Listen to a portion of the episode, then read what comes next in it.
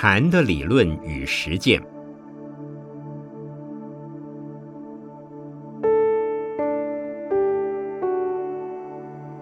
圣严法师著。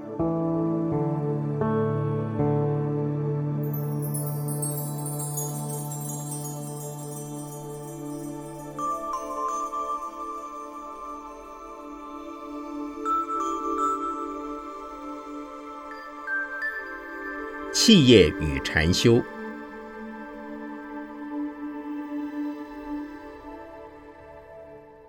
自一九九三年开始，为了使企业界人士能分享禅的功能及利益，帮助他们用禅的精神和观念来经营企业，当年在高雄有部分企业界及大众传播界出面邀请我主持了一场企业界人士的座谈会。此后也陆续在台南、台中、桃园、宜兰等各地区，分别主持类似的多场座谈会。参加人员都是中小企业及大企业管理层次的负责人和经理人，他们都能从我的指导中疏解困扰已久的问题。通常企业是以自立为目标，以企业的成长发展。为成就或成果，但是站在禅的立场，可分两种层次来看成败得失。第一是以整体的成功为成功，以大环境之失败为失败；第二是根本没有成功及失败的事，也就是说，超越于成功和失败的观念，做可以做、该做的事，婉拒不可以做、不该做的事。所谓谋事在人，成事在天。天是何意？是大环境的因素。如果世界的经济环境不景气，企业能一枝独秀的情况是不多的。如果世界的经济环境非常蓬勃发达，则经营任何企业都能得心应手。当然，尚需以经营者的智慧来加以判断，以及他们实力的投注。包括财力、人力、心力，否则的话，只要缺少或有数种因素的变化，就会转成功为失败。反之，若有许多的因素凑合起来协助你，你就是成功者。以此种心态经营事业，就可对个人暂时的得失成败看淡，心量放大，眼光能放远。许多的心结也可以打开，在这种情形之下，经营企业必将顺利。我指导企业人士禅修时，只给予一个原则，那就是放松身心，提起事业，然后放下自我。每天若能在紧张忙碌之下，随时将头脑、肌肉、神经放松。便可获得体力的补充，乃至疲累之解除。经常保持心情的愉悦，不为任何突发事件及不如意事而产生情绪的波动，这对企业人士在做决策及赶工作方面有很大的注意。因此，我给社会精英禅修营及企业人士的观念是：把握现在，步步为营。步骤是肯定自我、成长自我、消融自我。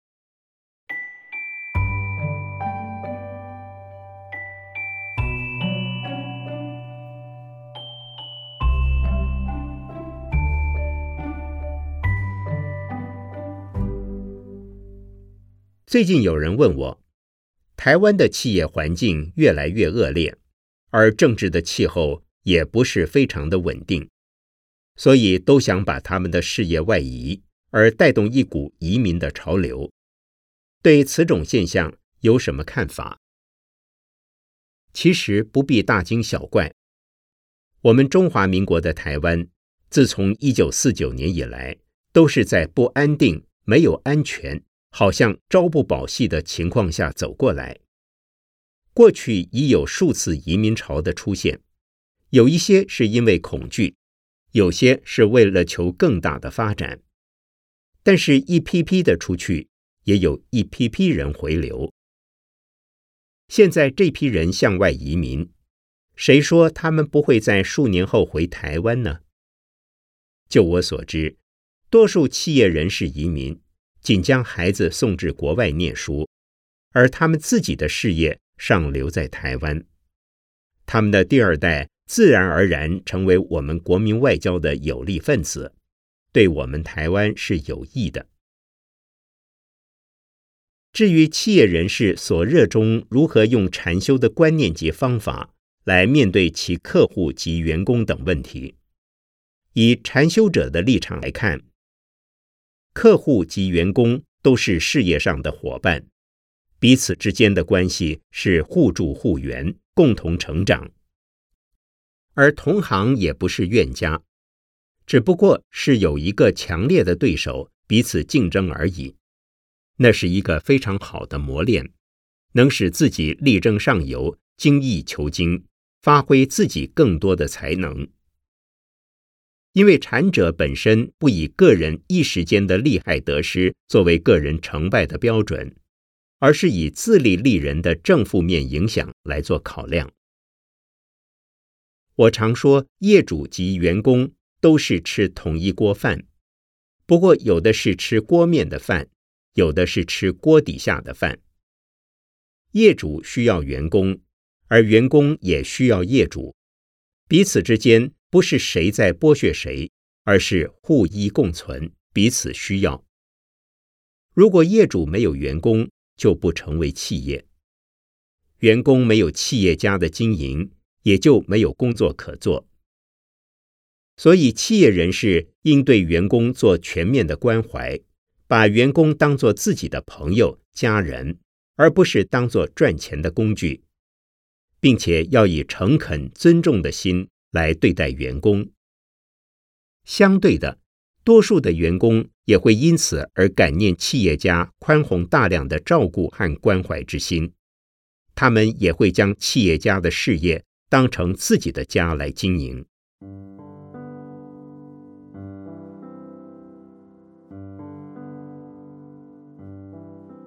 一九九五年是法鼓山的人品提升年，我们以四安运动来达成人品提升的目的。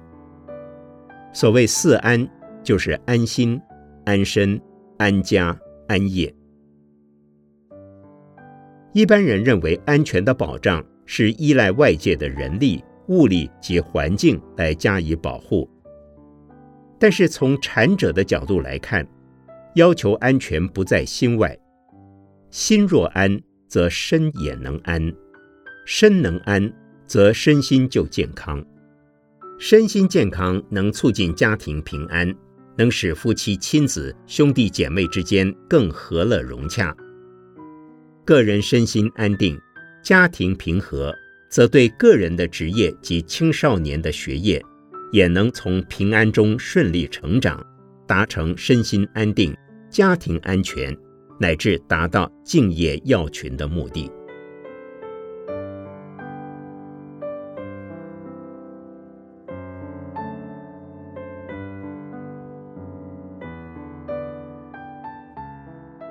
刊于《人生》杂志一四二期。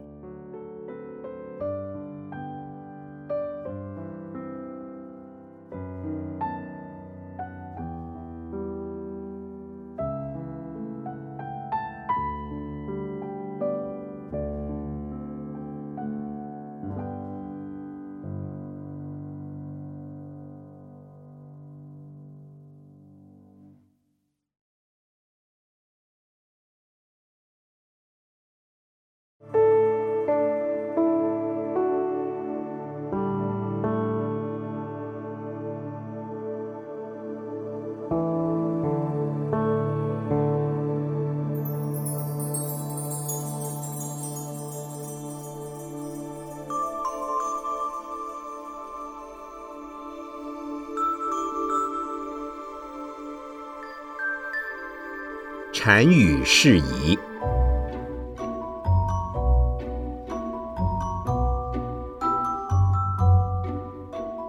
日日是好日。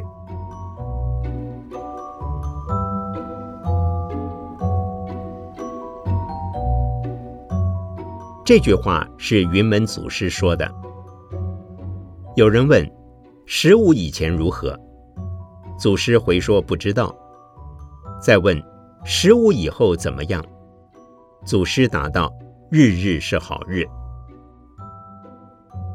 好日的意思，从表面看是晴空万里，但从心境上看又是如何呢？在自然界。要它天天晴空万里，并不可能。只有在大气层之外，才日日是好日。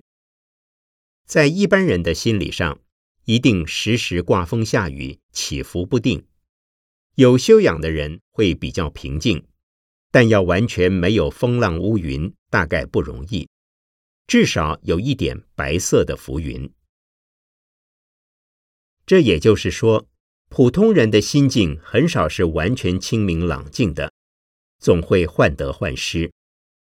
要像云门祖师所说的“日日是好日”，必须在大彻大悟之后，任何环境的变化对他不起影响，也没有主观的好坏之别。好坏是由于立场以及环境、时代、知识的不同而有不同的判断。如果人没有自我中心，没有利害得失之心，不被融入动心，这才叫好日。因此，这句话看起来很简单，很多人很喜欢，但要达此境界相当不容易，必须有足够的修行功夫，把一切烦恼完全抛开，才能做到。一般人只要暂时抛开烦恼，就觉得轻松。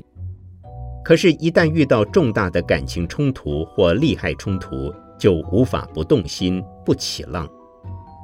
因此，对日日是好日，只能心向往之。唯有功夫好的禅师，才可体会并达此境界。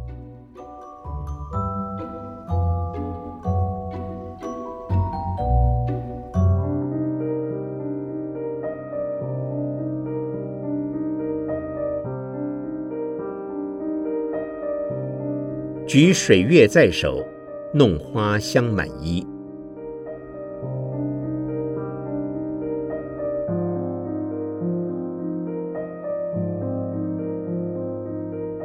从字面看，这两句话的意思是：从河里举起一捧水，河中的月亮就跑到手中来，一碰触到花，花的香气就袭上衣裳。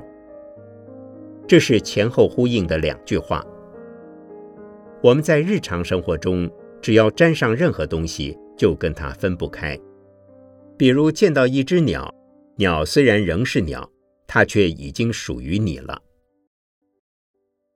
一般人在观念上有两种错觉：一种是我是我，世界是世界，世界与我不发生关系。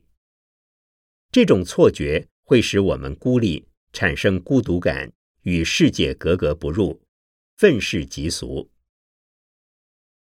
另一种是，世界虽与我不发生关系，但把世界当成我所有，这就是自我中心。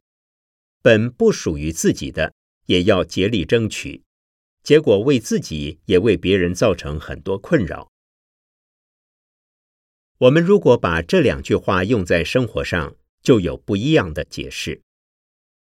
自我是不存在的，我们跟环境接触时，就跟环境合而为一。其他人也可以做同样的事。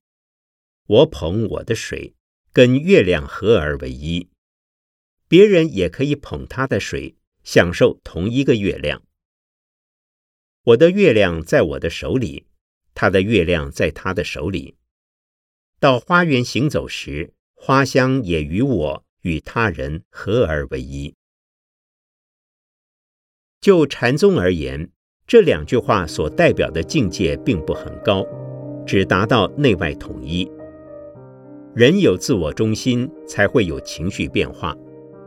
然而，当个人和环境统一时，则不易产生喜怒哀乐的变化。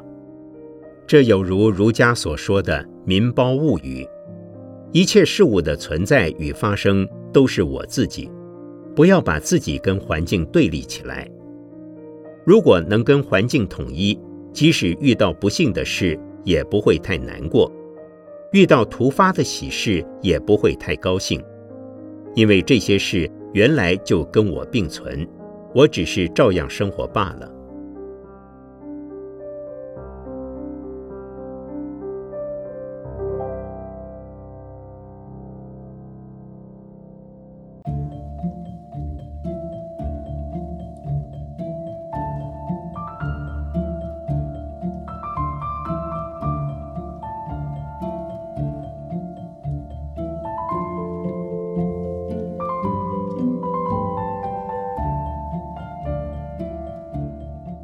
溪声便是广长舌，山色岂非清净身？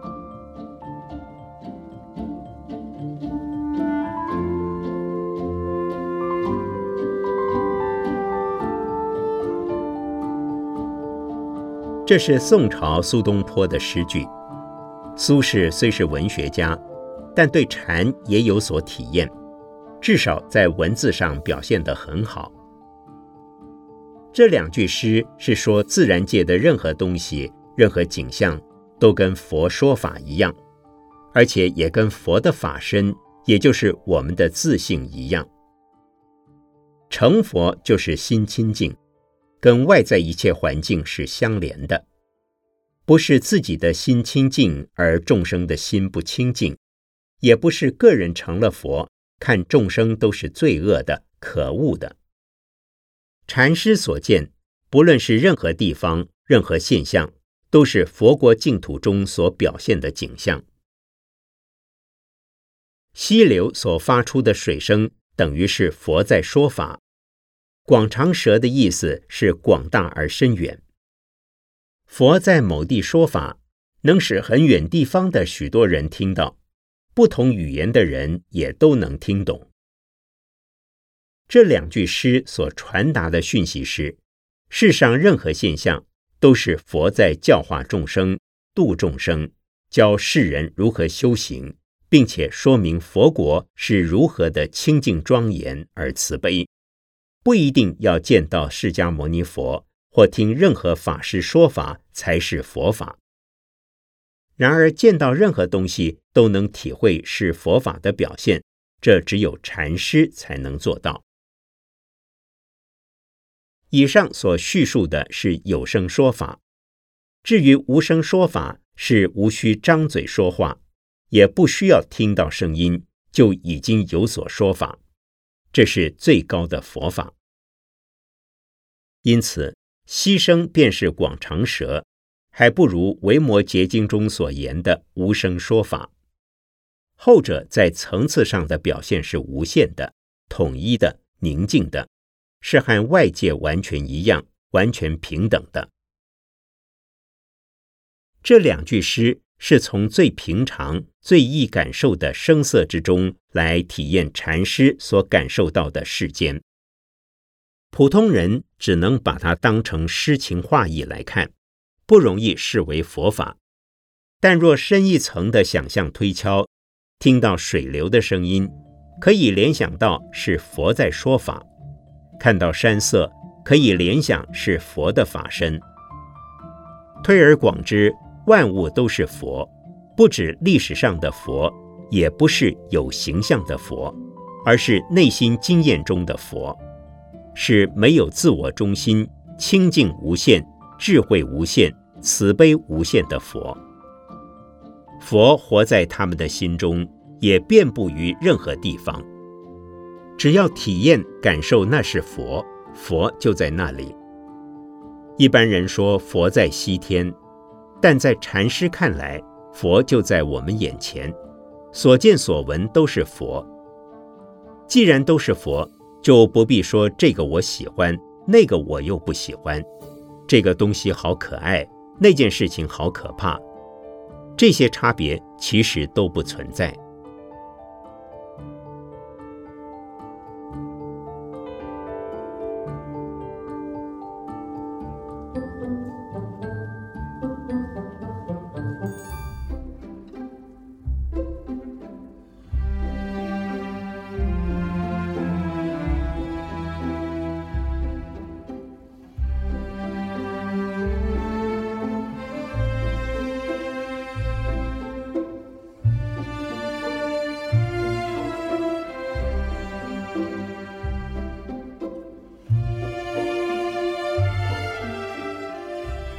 千江有水千江月，万里无云万里天。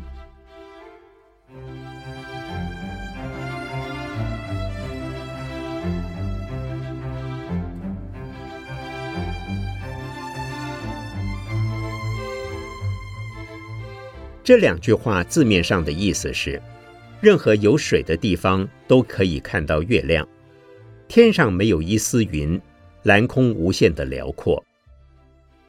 若从禅的立场来看，前一句意味着什么都是现成的，只要我们有心去看，它就在那里。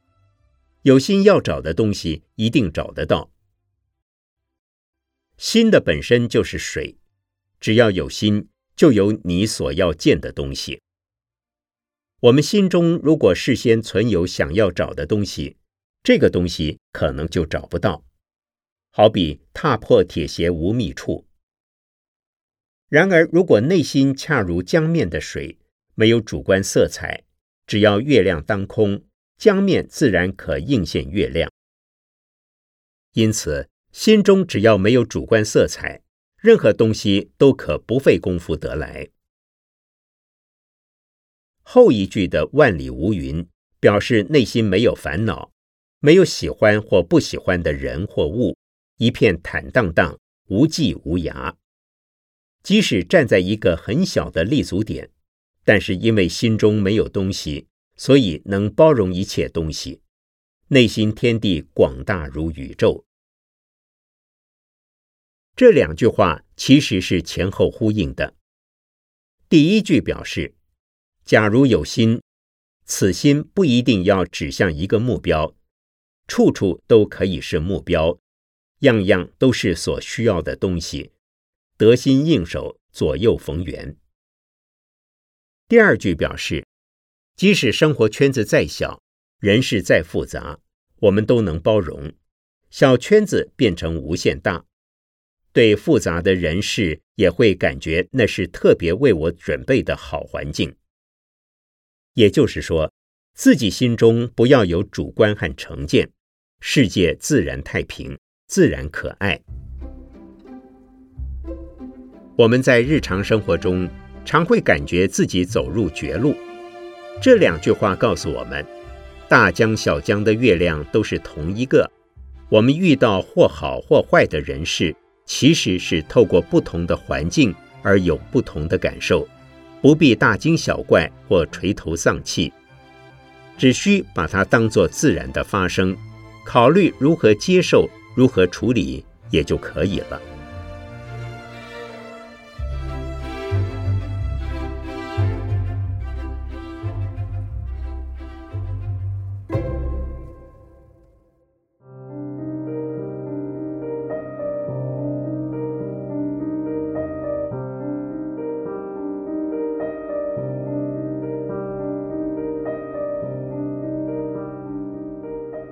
贪观天上月，失却掌中珠。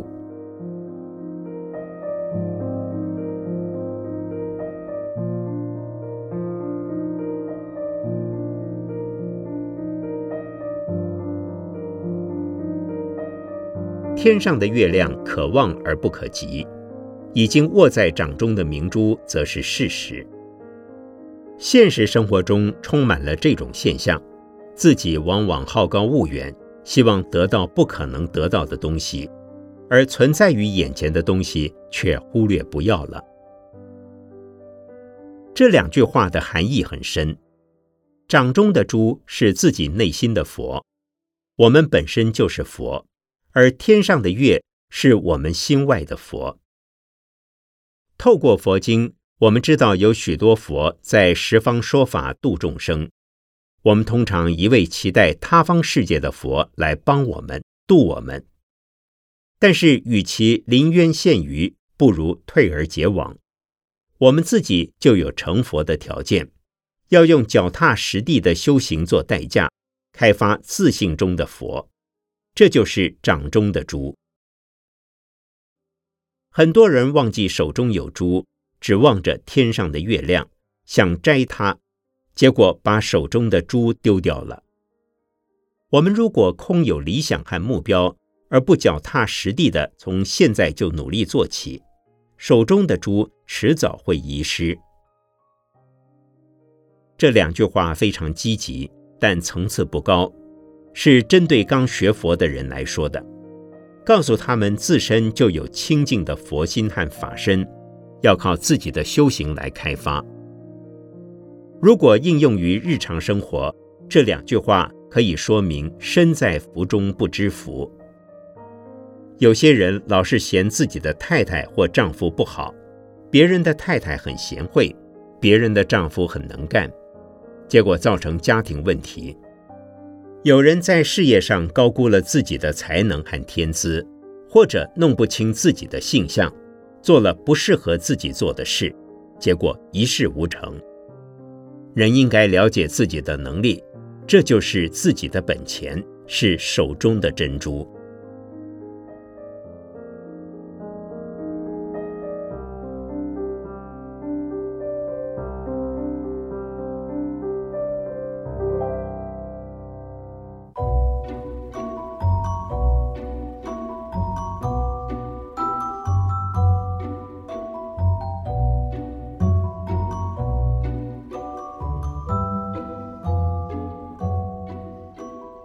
青山本不老，为雪白头；绿水原无忧，因风皱面。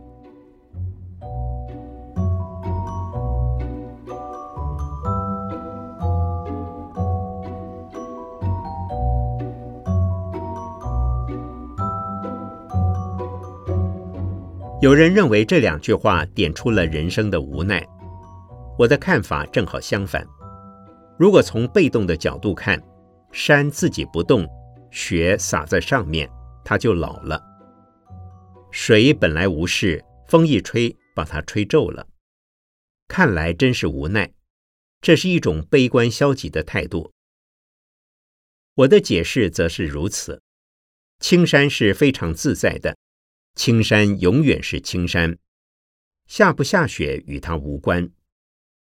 下了雪，别人看它白了头。他却未失去自己。雪融化之后，别人说山又恢复青色了。其实山色并非回青，它本来就是青的，是雪经不起考验，遇热融化了。绿水本身不动，是风在动，风才是无奈的。无聊时吹皱了水，累了只好停。不是水恢复了平静。水本来就是平静的，风才是无能，它没有办法使水永远起皱。以上所说的都是暂时的现象，不是永恒的存在。从禅的立场看，自己的本性是永远不变的，是受到客观环境的影响而乱了。本性还是跟佛一样，只要把烦恼去掉即可。因此，烦恼本不存在，乃因客观环境而起。我们在日常生活中所遇到的任何苦乐，都是变化不已的，和自己的本来面目没有关系。我们常说金钱是身外之物，其实任何功过也都是环境的影响，是环境在动，不是本性在动。世间没有坏人，也没有好人。人都是平等的，只因环境的作用，使某些人做了妨碍他人的事，因此成为所谓的恶人；环境使某些人做了对他人有益的事，就成为好人。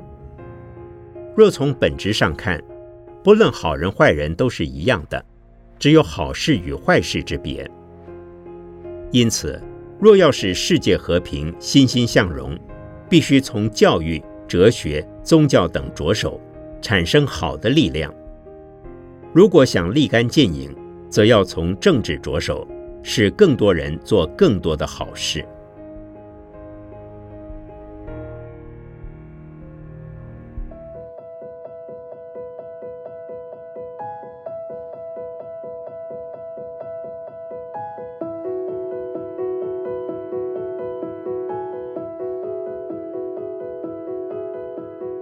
云在青天水在瓶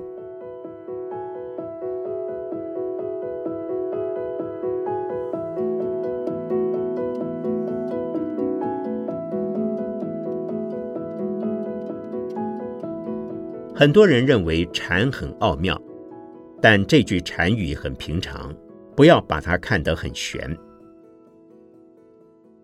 云在天上不跟人在一起云变成雨下到地面，才能装入瓶里。但是水和云本质上是同一种东西。我们常钻牛角尖，好高骛远，设立一个不切实际的理想和目标。为什么不去欣赏自己的生活环境、工作岗位以及周围的人？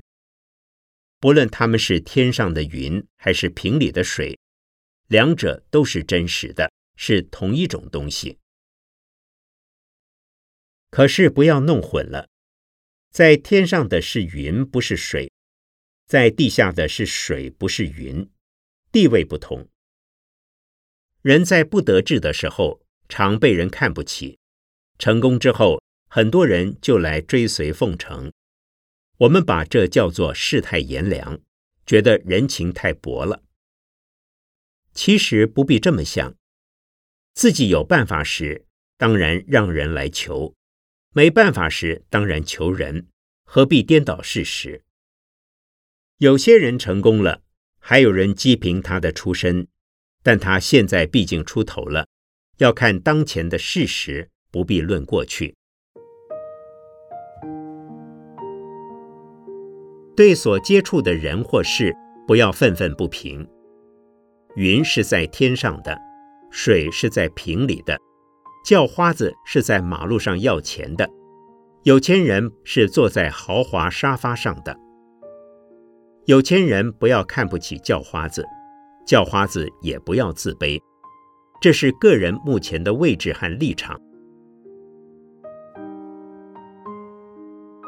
有人对我说：“圣严法师，你如果不努力，我就看不起你。”我说：“感谢感谢。”又说：“你努力有成之后，我就重用你。”我说：“谢谢谢谢。”如果我不努力，是该被别人看不起；如果我努力，也会有人加以鼓励，这是很平常的事。